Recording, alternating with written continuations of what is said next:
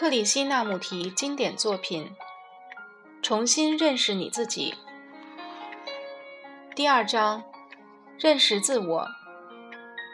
如果我们能时时刻刻都在学习，从观察、聆听、注视和行动中学习，那么你会发现，学习是不断进展的，永无过去。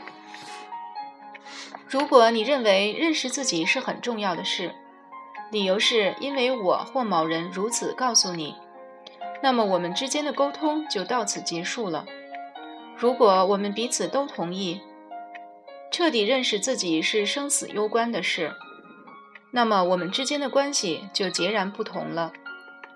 然后我们就能喜悦的、谨慎而明智的一块儿从事生命的探索。我不要求你对我有信心，也不会自命权威。更无意传授给你任何通往实相的新哲学、新理念或新途径。除了面对真相之外，没有任何通往实相的路。所有的权威，尤其是思想及领悟方面的权威，可能是最具毁灭性、最邪恶的。领导者会糟蹋了追随者，追随者也会毁了领导者。你必须成为自己的导师和自己的徒弟。凡是人们视为必要而重要的事，你都该提出质疑。如果你不打算跟随任何导师，你会感到孤单，那么就让自己孤单吧。你为什么害怕孤单呢？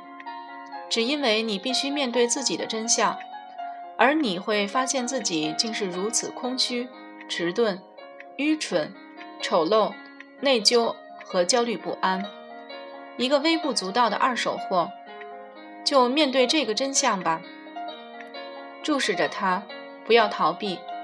你一想逃避，恐惧就趁虚而入了。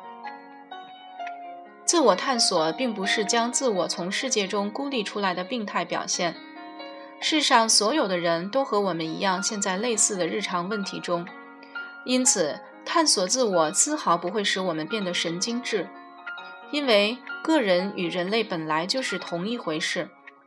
我按照自我的模式创造了这个世界，这是个不争的事实。因此，不要让自己迷失在这局部及整体的争论中。我必须觉察自我的整个领域，它就是个人及社会的意识。只有当这颗心凌驾于个人及社会的集体意识之上，我才能成为自我的不灭明光。然而，我们要从何处开始认识自己？譬如，我现在坐在这里，我该如何认识自己、观察自己，看看自己的内心究竟是怎么一回事？事实上，生活完全是由关系构成的。我只能在关系的网络中观察自己。坐在一个角落里冥想是无济于事的。我无法独自生存。我只能活在与外在人事及概念的关系之中，因此观察我与外在人事及内心种种活动的关系，我才开始认识自己。除此之外，任何形式的了解都只是抽象思考罢了。我并不是一个抽象的存在，我无法透过抽象思考来认识自己。我必须在我的具体存在中。认出我之我为我，而非理想的我。认识并不是智性活动，汲取认识自己的知识和认识自己是两回事。因为你所累积的有关自己的知识，都是基于过去的往事，而沉溺于往事的心，时常是失意或哀伤的。认识自己和学习语言或科技完全不同，后者必须累积知识。记住一切，因为你不可能凡事从头证明起。然而，从心理层面来认识自己，所面对的却是目前的你，知识则属于过去。但是，我们大多数人都活在过去，而且对于活在过去已经感到满足了。知识对我们才变得那么重要，我们也因此而崇拜那些博学、聪慧、精明的人。如果我们能时时刻刻都在学习，从观察、聆听、注视和行动中学习，那么你会发现，学习学习是不断进展的，永无过去。如果你说你要慢慢的学习认识自己，一点一滴的累积，这表示你并不在认识目前的你，你只是在累积有关自己的知识罢了。学习的本身需要一颗极其敏锐的心。如果你任凭过去的观念驾驭现在，你就根本敏锐不起来，你的心智也不可能迅捷、柔软和机警。我们大多数人连身体都不够都不够敏感，我们饮食过量，我们不注意营养的均衡，我们烟酒无忌，因此身体变得粗糙而迟钝。我们这个有机体的注意力也减弱了。如果这个有机体的本身都如此迟钝沉重，心智怎能保持敏感清澈？也许我们对那些和自己有关的事很敏感，但是要对生命涉及的一切都完全敏感，就不能把这个有机体和它的精神层面分开，因为那是整体性的活动。要了解一样东西。你就必须活在其中，你必须观察它，认识它的所有内涵、本质、结构以及它的活动。你曾经试过与自己相处吗？如果已经试过，你就会发现你并不是静止的，而是活生生的存在。要想跟这么鲜活的生命相处，你的心智也必须鲜活起来。禁锢于自己的想法、判断及价值观念的心是无法鲜活起来的。你必须具备自由的心智，才能观察自己的心和整个生命的活动。你的心必须中立于所有的赞成与不赞成，以及所有的论点之外，只是纯然想要了解真相。这实在是很难做到的事。因为我们大多数的人都不懂得如何去看、去听自己的生命，就如同我们不懂得欣赏小河的美，也不懂得聆听树间习习的熏风一样。我们一开始怪罪或批判他人，就表示我们无法看清真相了。如果我们的心老是喋喋不休，我们也看不见真相，所见到的只是内心投射出来的影像罢了。我们每一个人都有一个想象的或理想的自我，就是那个自我形象彻底蒙蔽蒙蔽了我们的真面目。事实，世上最难的事之一，就是单纯的去看一件事。我们的心智太过于复杂，早已失去了单纯的特质。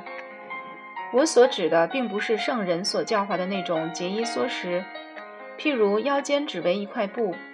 或为了打破记录而断食的那一类不成熟的无聊举动，我所指的是那种毫无恐惧、直截了当的看一件事的单纯。我们要毫不扭曲的看自己的真相。我们说谎时就承认自己在说谎，既不掩饰也不逃避。同时，我们还需要相当程度的谦卑才能认识自己。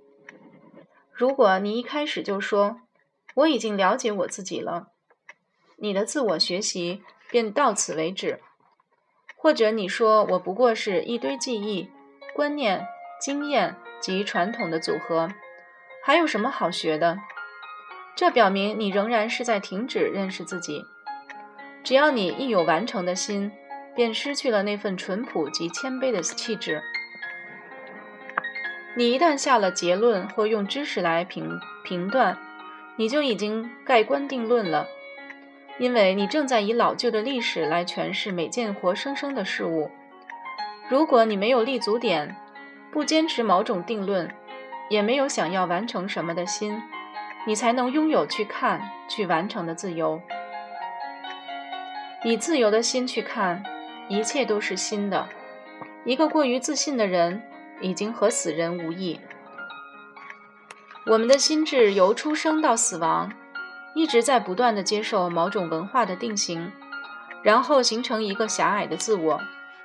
多少世纪以来，我们一直受到国籍、阶级、类型、传统、宗教、语言、教育、文化、艺术、风俗习惯及各种政治宣传、经济压力、所吃的食物、所处的气候、家庭、朋友、经验等种种事物的影响。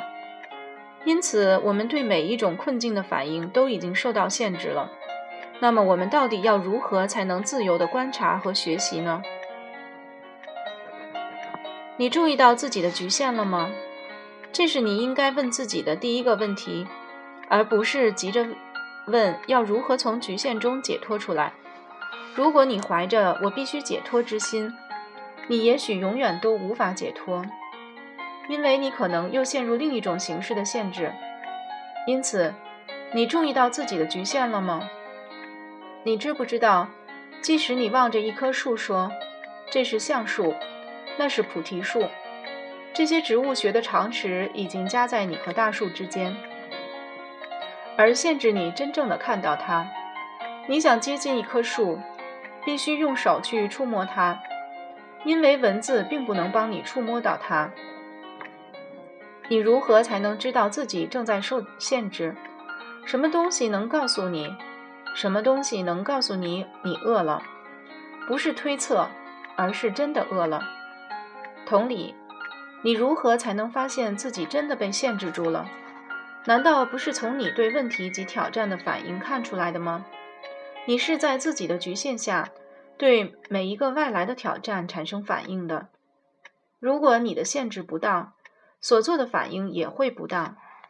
当你逐渐觉察到它的存在时，这种种族、宗教及文化的限制是否会带给你一种禁锢之感？让我们试取一种限制为例，譬如国家，严肃的、彻底的审视它，看看你的反应是喜乐还是一种反感。如果是一种反感，你想不想突破这所有的限制？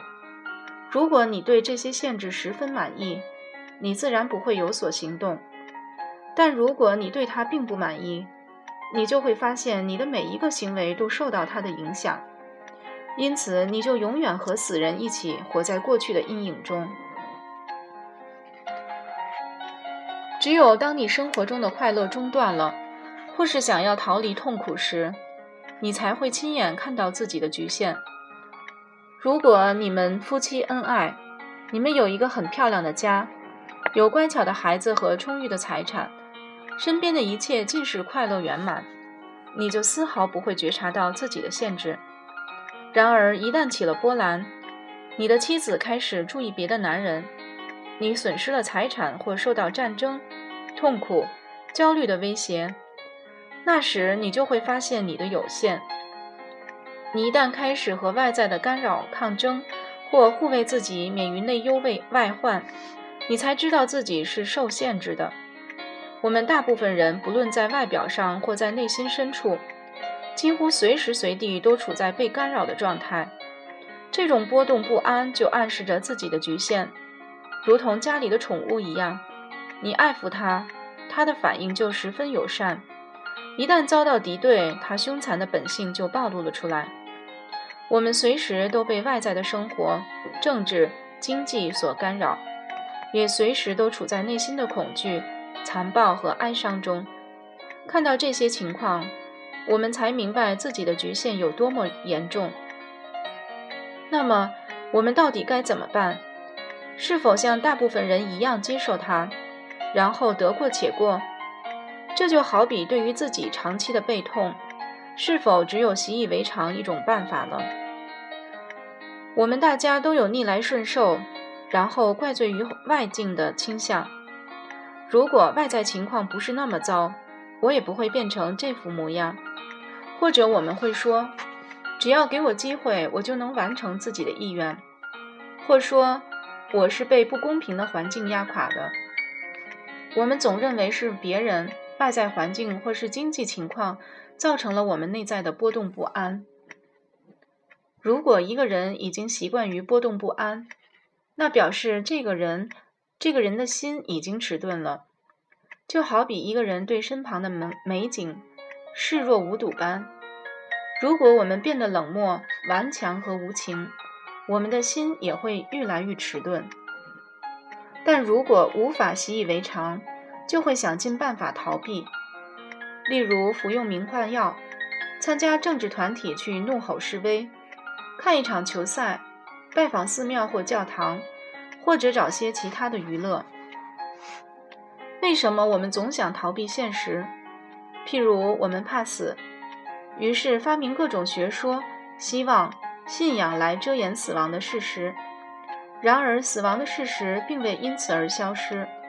要想认清事实，我们就必须正视它，而不能逃避。我们大多数的人既怕活也怕死。我们担心家庭，担心流言。害怕失去工作保障等数不清的事实，我们不只怕这怕那，我们根本就活在恐惧之中，这是不容否认的事实。然而，为什么我们就是不能面对这个事实？你必须正视当下，你才能面对现实。如果你不断逃避当下，不容许它出现在眼前，你怎么能面对它？就是因为我们早已栽培了各种逃避的网络，因此我们就永远陷在逃避中了。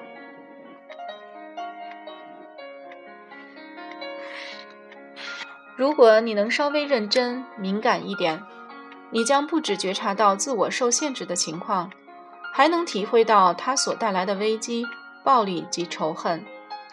假如你看到了自我受限制的危机，为什么不采取行动？是否因为你太懒了，提不起劲来？可是，如果你的前方有一条蛇，或是你走到了悬崖边，或者你将被火烧到了，你难道不会马上采取行动吗？假如你看到自己受限制时所带来的危机，为何不采取行动？你眼见民族主义将危害到你个人的安全，你会不做出任何反应吗？答案是你根本没有看出来。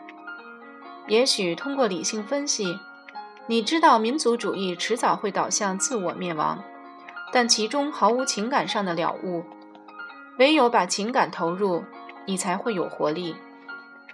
假如你是在智性的层次理解到受限所带来的危机，你绝不会采取任何行动，因为理念及行动两者是相互冲突的。因而削弱了你的能量。只有当你是自己的受限，只有当你是自己的受限制，像是如临深渊的切身危机时，你才会付诸行动。因此，了悟就是行动。我们大多数人就这么漫不经心地走完了一生，只照着成长的环境教给我们的那一套，不假思索的反应。而这些反应只会制造更多的束缚和限制。你必须全神贯注于自己受限制的情况，才能从过去的历史中完全解脱，而那些束缚和限制才会自然从你身上消失。